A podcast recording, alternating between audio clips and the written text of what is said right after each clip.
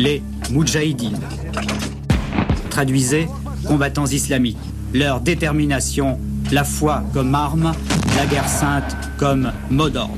Les rebelles afghans sont aussi organisés, basés dans la région de Peshawar, au nord du Pakistan. 1979. Les troupes de l'URSS envahissent l'Afghanistan. Au nom de l'islam, une armée de Moudjahidines leur fait face. Au même moment, l'ayatollah Khomeini, un religieux chiite, prend le pouvoir en Iran. 1979, une année fondamentale dans l'histoire de l'islam. Je m'appelle Claude Guibal. Je suis grand reporter. Erdogan, la tentation de l'Empire. Épisode 3, la voie de l'islam.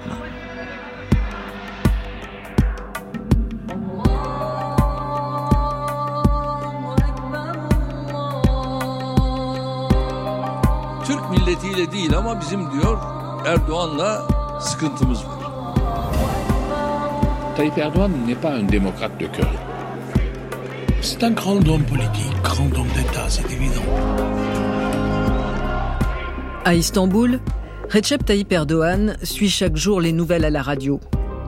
Il a tout juste 25 ans. Cela fait déjà 10 ans qu'il est entré en politique. Au sein du MSP, le parti islamiste, il préside la section jeunesse. À Kassim Pacha, le quartier populaire, un peu mal famé où il est né, on surnomme l'imam Beckenbauer, ce type immense et austère, sorti du lycée de prédicateurs, qui joue en semi-professionnel dans l'équipe municipale de foot. Certains, impressionnés par sa rigueur, l'appellent aussi le Moudjahid, le combattant, comme ces hommes venus de tout le monde arabo-musulman qui se battent en Afghanistan contre les troupes de l'armée rouge. Erdogan, lui, ne se bat pas. Mais à chaque manifestation contre l'URSS, les communistes, il est là, au premier rang. Bras levés, poings tendus, hurlant des slogans anti-soviétiques, comme lors de ce rassemblement auquel il participe en 1980 pour commémorer la mort de Moudjahidine tombé sur le front afghan. Mais ce jour-là, pour la première fois, la police turque, armée, est prête à charger. Que faire? Erdogan et ses hommes, plusieurs centaines, se regardent et d'un coup, s'agenouillent et se prosternent. Les policiers, sidérés, s'immobilisent. On ne frappe pas un homme qui fait sa prière. Ils devront attendre la fin avant de pouvoir les arrêter. Recep Tayyip Erdogan n'oubliera jamais ce jour où, pour la première fois, il a su utiliser la religion pour un but politique.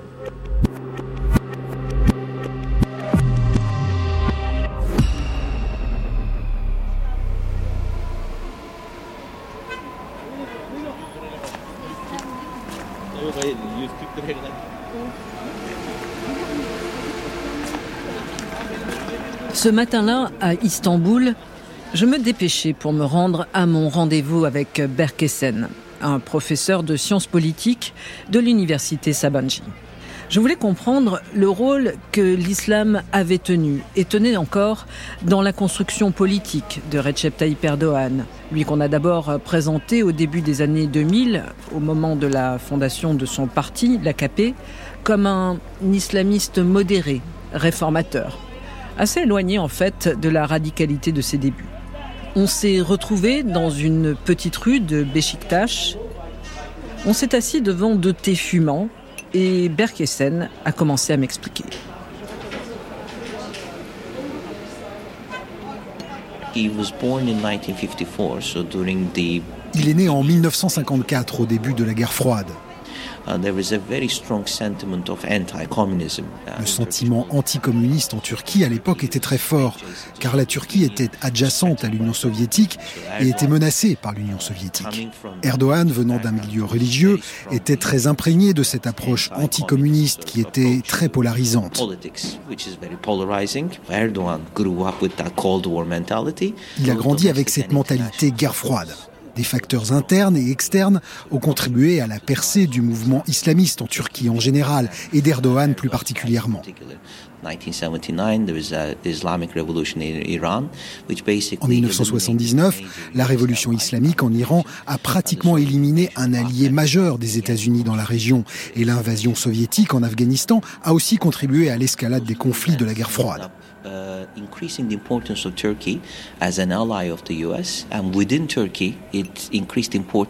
Ces deux uh, événements ont renforcé l'importance de la Turquie en tant qu'allié des États-Unis. Et en Turquie, ça a accru l'importance des islamo-conservateurs.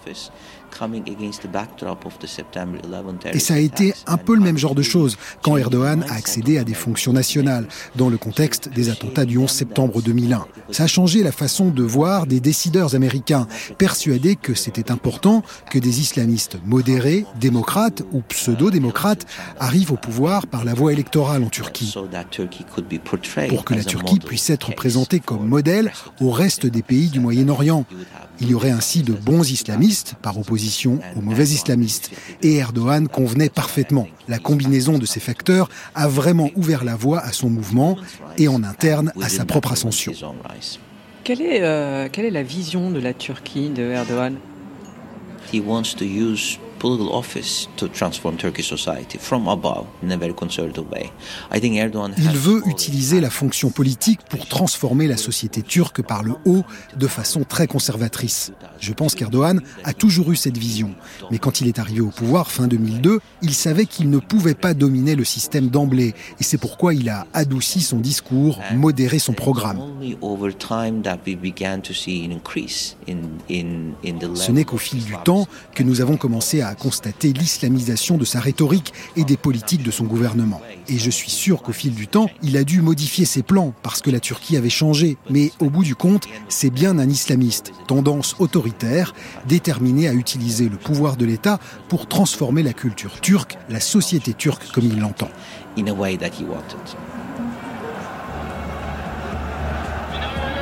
Les minarets seront nos baïonnettes. Les coupoles, nos casques. Les mosquées seront nos casernes et les croyants nos soldats.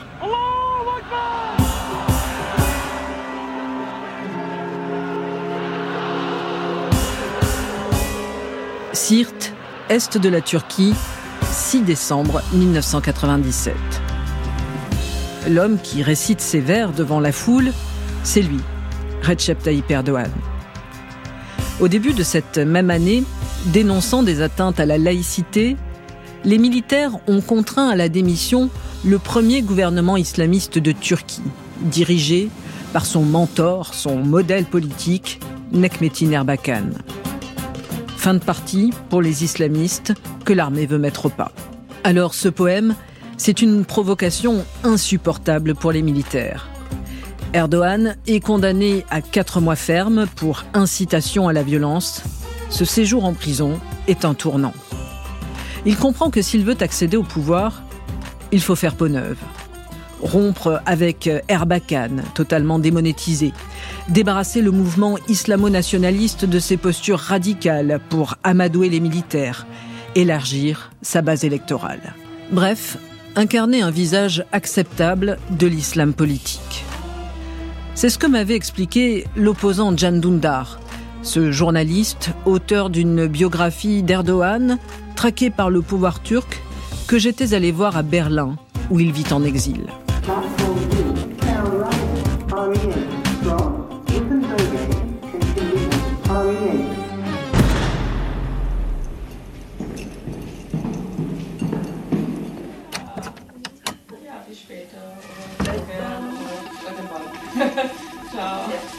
In his first years in politics, he played a very interesting play. I then found the text of the Ses premières années en politique, il a joué une pièce de théâtre très intéressante. J'ai trouvé le texte, je l'ai lu. Ça s'appelle Maskomia. Yah in Turkish Jews. So those are the three enemies of Turkish people. C'est mas pour maçonnerie, comme pour communiste, et ya, c'est ya en turc, les juifs. Ce sont les trois ennemis des Turcs pour Erdogan. So in his world, in the beginning. Those were destroying not only Turkey, ce nom montre qu'il est antisémite, anticommuniste et contre les francs-maçons. Dans son monde, ils détruisent la Turquie, mais aussi le monde entier. Et il dit, notre mission, c'est de lutter contre ces trois-là.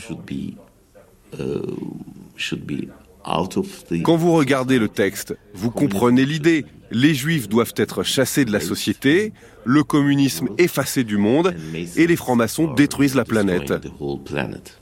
You can see how they are against the Western type of living, Western uh, et ça montre comment ils sont contre les mœurs occidentales, les croyances, la chrétienté, et ne veulent qu'un monde musulman.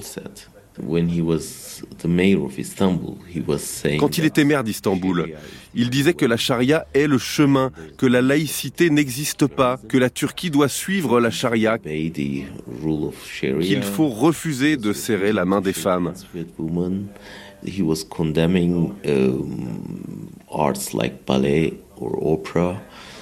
Il condamnait les arts, la danse classique, l'opéra. Il était très radical, un pur islamiste, au moins dans les mots. Il pense que si vous êtes musulman, vous devez obéir à la loi de la charia. Ça dit bien son état d'esprit à l'époque, jusqu'à ce qu'il aille en prison. And he played very well afterward that many people believe that he changed. Et là, il l'a bien joué. Beaucoup de gens ont cru qu'il avait changé. Et c'est là que les avis divergent. Certains pensent qu'il était sincère, qu'il avait vraiment changé. Pour d'autres, dont moi, on pense que c'était tactique, qu'il faisait semblant. C'est quoi déjà le nom de cet animal qui change de couleur? Le caméléon. Oh yeah, exactly. So in fact, he was planning to use this name for the book. Oui, exactement. C'est le nom qu'on a failli donner à notre livre, car ça représente tellement bien Erdogan. In the shape of the society he gets in, you know. He is a politician il modèle son image en fonction de ce qu'attendent ceux qu'il veut atteindre, la forme que recherchent les gens qu'il veut conquérir. Il se présente comme démocrate convaincu pour les cercles européens, comme un islamiste radical à la mosquée, comme un citoyen normal parlant de foot au café. Il s'adapte aux gens. And this tactic works well well. And if the cette tactique marche très bien. Et si une porte se ferme, il en trouve une autre. And this ability of presenting himself in a different shape c'est cette capacité à changer de forme qui l'a rendu si populaire dans plein de cercles différents. C'est comme ça qu'on a pu voir des parlementaires européens encourager sa demande d'adhésion de la Turquie à l'Union européenne et au même moment, les frères musulmans le soutenir pour mettre en place un État basé sur l'islam. C'est dingue, mais c'est comme ça qu'il arrive à jouer différents personnages selon les gens.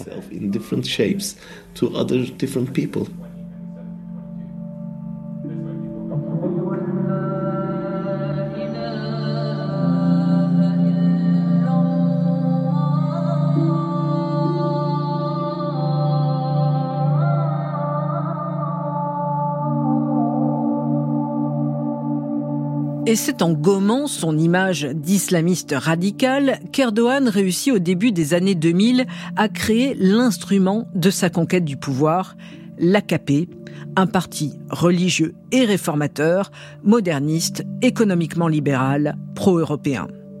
L'AKP, littéralement le parti de la justice et du développement, mais qu'Erdogan avait d'ailleurs envisagé d'appeler le parti musulman démocrate sur le modèle allemand des chrétiens démocrates.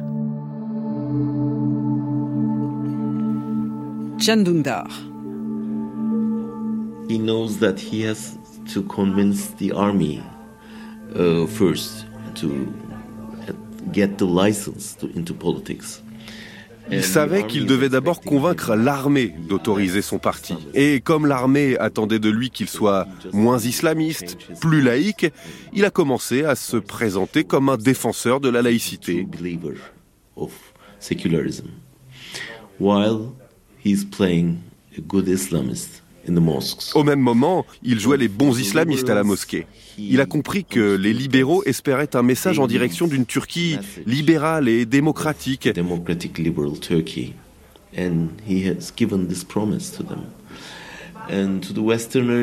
Et il a fait cette promesse. Aux Occidentaux, il a dit que les capitaux pouvaient être investis en Turquie, qu'il ouvrirait les portes, qu'il ne fallait pas avoir peur de lui.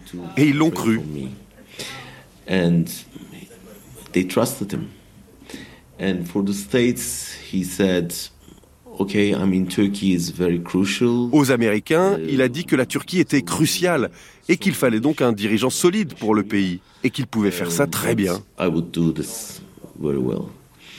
And for the Islamist continent, Au monde musulman, enfin, il a dit avec un musulman au pouvoir ici, Ankara sera votre allié. In Ankara. And it went very well because that was the moment where United States needs a strong leadership in the country. Ça a très bien marché. C'était le moment où les États-Unis avaient besoin d'un pouvoir fort dans le pays. L'Union européenne avait besoin de son côté d'un gros pays, avec une grosse population, où investir. Et les pays musulmans avaient besoin d'un pouvoir musulman fort dans cette Turquie laïque. Il convenait à tout le monde.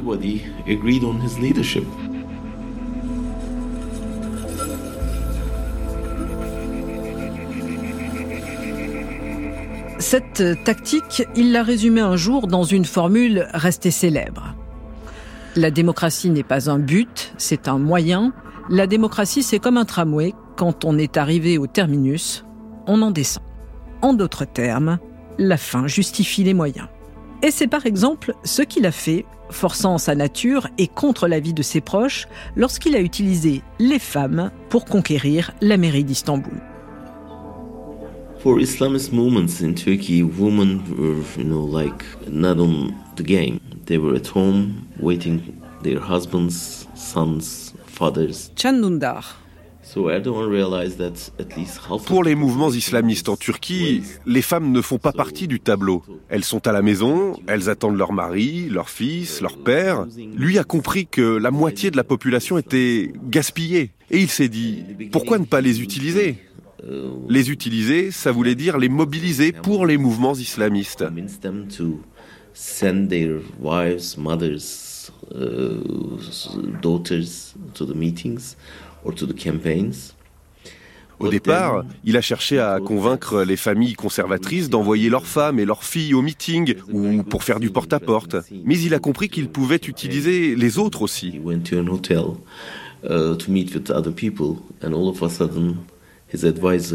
Il y a une scène que je raconte dans mon livre. Lors d'une de ses campagnes, il s'est retrouvé dans un hôtel avec ses conseillers, qui l'ont prévenu qu'il y avait un, un danger dans le hall de l'hôtel. Il y avait des prostituées. Vous devez vous éloigner, restez à l'écart. Non, non, a-t-il dit, je veux les voir, parler avec elles. Ils étaient très choqués. Ils sont allés voir les prostituées pour leur dire que le maire voulait leur parler. And all of a sudden Erdogan went them to them and started talking to them and saying that his admi- administration Et elles aussi étaient surprises. Erdogan a, a parlé avec elles. Il leur a dit que son administration réglerait leurs problèmes et qu'elles ne seraient plus obligées de se prostituer, qu'elles seraient plus heureuses avec leurs enfants. Elles ont été émues par ce qu'il leur a dit deeply affected by what he said and et elles ont promis de voter pour lui. and this is another important turning point for his his history because then he realized that he can C'était un moment important pour lui, car il a compris qu'il pouvait avoir de l'impact au-delà de son public habituel. Utiliser les femmes changerait tout dans la société. Sans les femmes, le mouvement islamiste ne peut pas se développer, car vous devez vous passer de la moitié de la population. And all of a sudden, the women were mobilized. Uh, Les femmes se sont mobilisées intensément, et bien sûr, elles se sont senties pleines de reconnaissance envers Erdogan. Car grâce à lui, elles ont pu quitter leur maison, qui était comme des prisons. C'est pour ça que beaucoup de femmes dans les milieux musulmans l'adorent.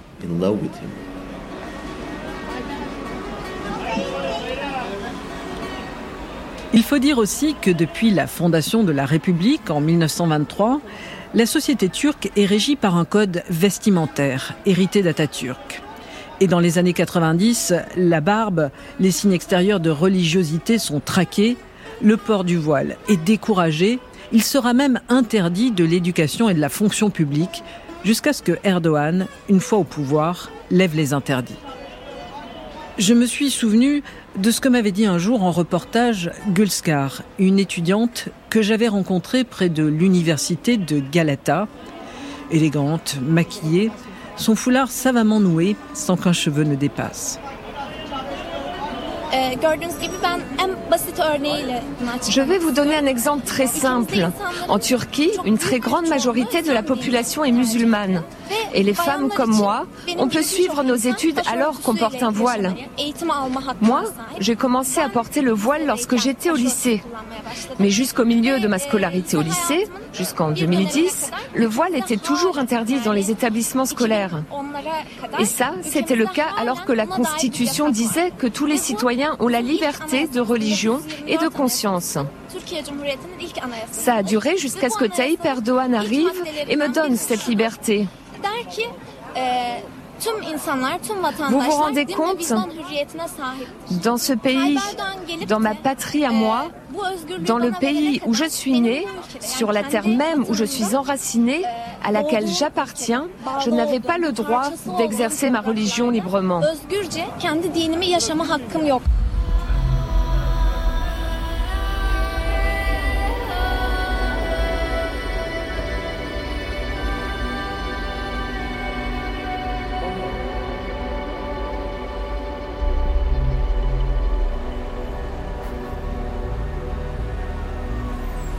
Bérine Somnez était comme elle.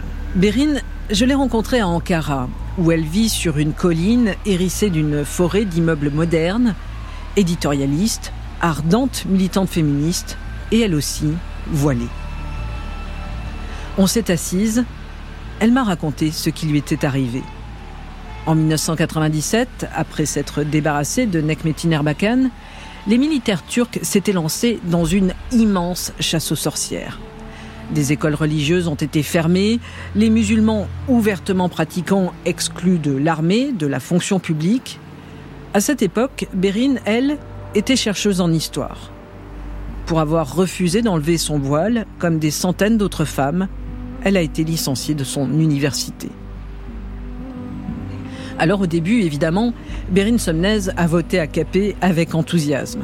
Elle voyait en Erdogan un promoteur des droits de l'homme, défendant les libertés individuelles, comme celle de porter ou pas le voile, un homme promettant la démocratie, l'égalité des citoyens. Et c'est, au fil du temps, la dérive autoritaire, la soif de contrôle des citoyens jusque dans leur vie privée, l'obsession du pouvoir à tout prix qui l'a poussé à la rupture. Hi Claude. Là, le serveur a amené des pâtisseries. Comment ça s'appelle ça? Candil simidé. Candil simidé. Alors, il y a de la cannelle dessus, il y a de, il y a du, de la nigelle, des grains, des grains de nigelle noirs. Et donc, ça, c'est une pâtisserie que l'on mange spécifiquement pendant ces, ces nuits, de, euh, nuits sacrées hum. euh, en Turquie qu'on euh, célèbre euh, en tant que musulman, mais en tant que tout le monde en Turquie aussi. Alors, Bérine, est-ce qu'on peut vraiment dire que c'est Erdogan qui a réussi à politiser les femmes et à les faire euh, sortir des maisons? À la fois, oui et non. C'est comme ça.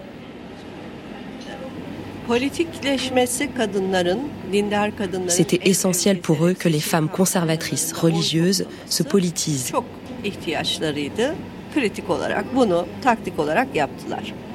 et aillent de maison à maison pour récolter des voix pendant les campagnes électorales.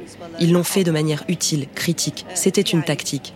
Mais ensuite, ils n'ont inclus aucune de ces femmes dans les instances de prise de décision du parti. Ils ont verbalement encouragé les femmes à devenir parlementaires, maires, etc.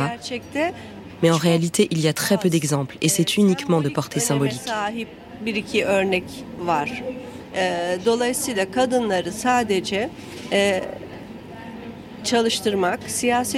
En vrai, ils ne font travailler les femmes que dans l'arrière-cuisine de la politique, c'est-à-dire qu'ils les ont juste sorties des cuisines des maisons pour les faire travailler dans les arrière-cuisines de la politique. Ils ne font pas participer ces femmes dans les mécanismes de prise de décision. Par exemple, sur 40 ministres, vous ne trouverez qu'une seule femme ministre, et c'est la ministre responsable de la famille. Dans tous les cabinets d'Erdogan, depuis de longues années, les femmes ont seulement été ministres en charge de la famille. Les exceptions sont rarissimes.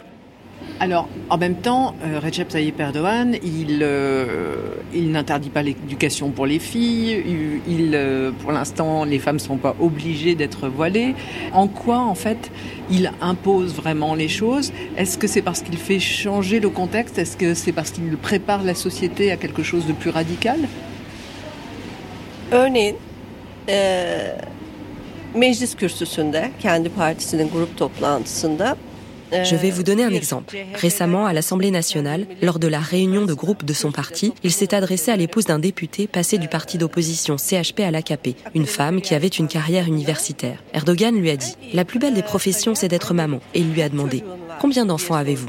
Voilà, il a inventé le métier de mère. Pour lui et les siens, la maison est l'endroit le plus important pour une femme. Par exemple, ses propres filles ont reçu une éducation supérieure, mais elles n'ont jamais travaillé. Ces filles ne travaillent que dans des endroits où elles sont uniquement avec des femmes, comme dans le cas des fondations dont elles s'occupent. Erdogan ne destine les femmes qu'au foyer et à la maternité.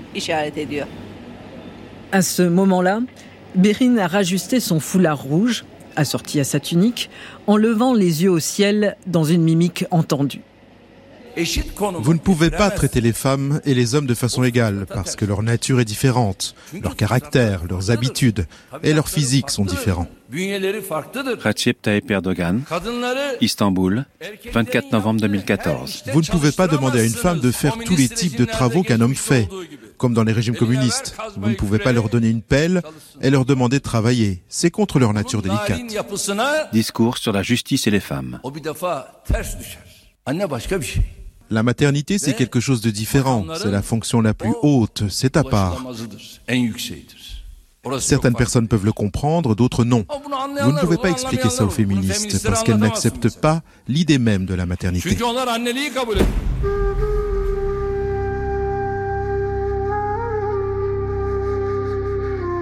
Recep Tayyip Erdogan, dont les filles ont fait leurs études aux États-Unis, car le port du voile n'y était pas un problème, est au fond le reflet d'une part très importante de la Turquie, profondément patriarcale, attachée aux traditions et à un islam rigoureux. Aujourd'hui, en l'absence de statistiques, on considère que plus de la moitié des femmes turques sont voilées. Le port du foulard n'est plus vraiment remis en question, même par les laïcs. Mais le symbole demeure fort pour Erdogan, qui entend modifier la constitution pour garantir le droit de le porter. Et alors que la Turquie est un des rares pays musulmans où l'homosexualité n'est pas réprimée par la loi, le président turc veut inscrire dans la Constitution une disposition anti-LGBT visant à renforcer, selon ses termes, la protection de la famille.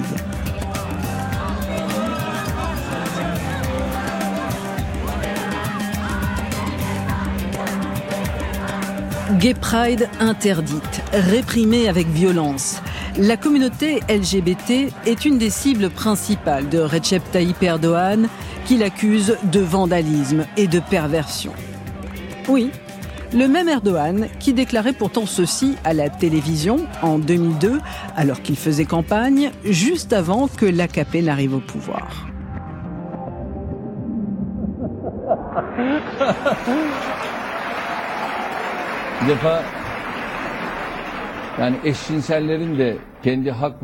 Il est impératif que les homosexuels voient leurs droits garantis par la loi dans le cadre de leurs propres droits et libertés.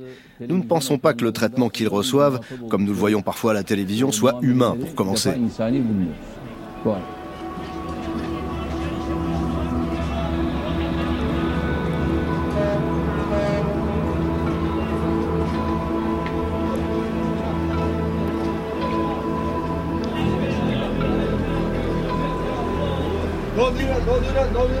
Un exemple parmi tant d'autres de la capacité de Recep Tayyip Erdogan à adapter son discours en fonction de ses intérêts immédiats. Moralisation de la société, Islamisation des programmes scolaires pour former une jeunesse pieuse, construction de milliers de mosquées, écoles religieuses passées de 450 à 4000 en 20 ans. Recep Tayyip Erdogan, progressivement, a commencé à profondément remodeler la société. Son gouvernement a même fait passer des lois pour limiter la vente de l'alcool, désormais interdite à moins de 100 mètres d'une mosquée ou d'une école. Sans compter la Diyanet, la toute-puissante direction des affaires religieuses, placée sous son autorité directe. 140 000 agents, plus d'un milliard d'euros de budget, dont m'avait parlé Marie-Pierre Véraud, la correspondante de Radio France à Istanbul. Or, c'est pas un ministère, hein, c'est la, direction des affaires religieuses qui a pris énormément d'importance euh, sous Erdogan, qui a toujours existé, mais qui, a, été d'ailleurs dès, le fondement de la République. C'était un peu pour contrôler la, religion. Et là, euh, lui, il en a fait euh, de ce directoire, il en a fait une espèce d'État dans l'État extrêmement puissant, avec un budget supérieur au budget combiné de plusieurs ministères régaliens, et qui règne vraiment sur la vie religieuse, euh, qui écrit les discours, euh, qui sont lus le vendredi dans toutes les mosquées du pays, euh, qui a des, établissements scolaires dans lesquels la bonne parole est encensée, des internats, qui, qui, gèrent des écoles, qui, qui, a, la haute main sur les programmes scolaires. Enfin, c'est devenu une entité extrêmement puissante et qui, au lieu d'être là pour contrôler la religion, en fait, est là, est là pour servir ce dessin d'Erdogan d'avoir une société pieuse et. Il, utilise aussi euh, la, la donc pour envoyer des imams à l'étranger. Euh. Oui, tout à fait, bien sûr. Euh, formés, qui auront le bon discours à caper, qui, outre le, discours religieux, pourront aussi politiquement s'assurer que les, la communauté turque expatriée votera bien comme il faut.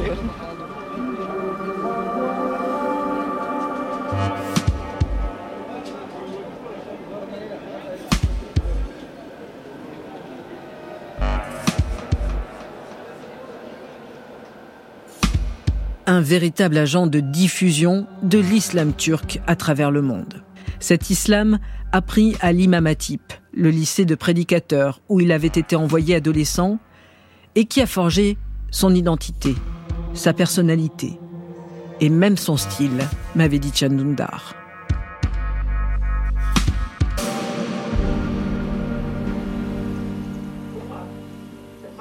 He's coming from an Imam background. Islam gave him an important ability to talk to people, to approach people and to resonate people.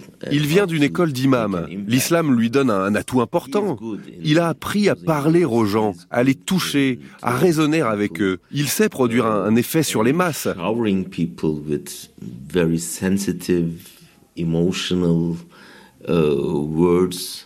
Il sait utiliser les mots, parler aux gens, utiliser des mots sensibles, émouvants. Il utilise des vieilles légendes historiques de l'islam, les mots du prophète, des poèmes.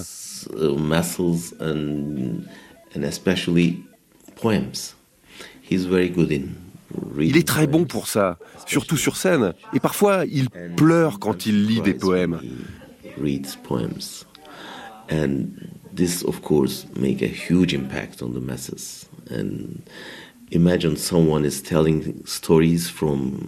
Et ça, bien sûr, ça provoque un effet énorme sur la foule. Imaginez quelqu'un qui vous parle d'une vieille histoire de l'islam et d'un coup se met à pleurer en lisant un poème. a kind of very angry politician all of a sudden.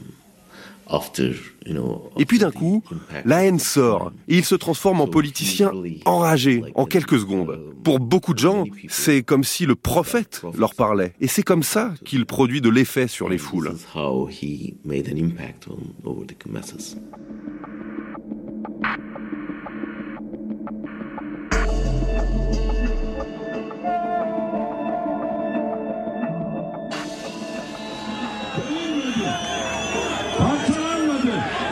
Nous sommes restés unis, soudés, ici comme à l'étranger. C'est vous qui avez fait la différence par les urnes. La Turquie a encore de grandes choses à accomplir. N'ayez aucun doute, elle se hissera au niveau des pays les plus développés. Jusqu'à présent, vous n'avez jamais failli. Lors de la tentative de coup d'État le 15 juillet, vous êtes entré dans la légende.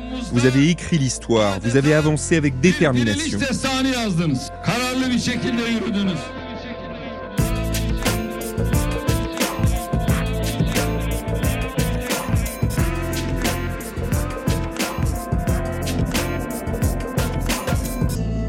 Parler, mobiliser les foules, c'est effectivement ce qui va sauver Recep Tayyip Erdogan le jour sanglant où il manque tout perdre, ce 15 juillet 2016 où une faction militaire tente de le renverser.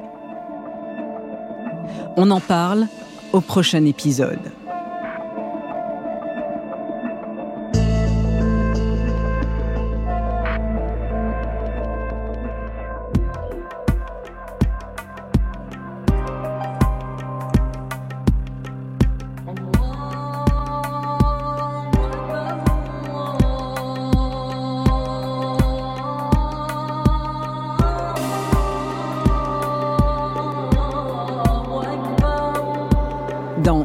Toile de l'araignée, on tentera de comprendre la façon dont Tayyip Erdogan, depuis le début de sa carrière, a progressivement su conquérir et contrôler des pans entiers de la Turquie.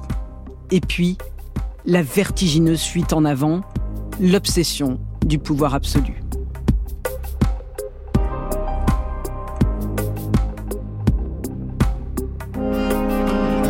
Erdogan, la tentation de l'Empire, est un podcast original de France Inter en collaboration avec la rédaction internationale de Radio France.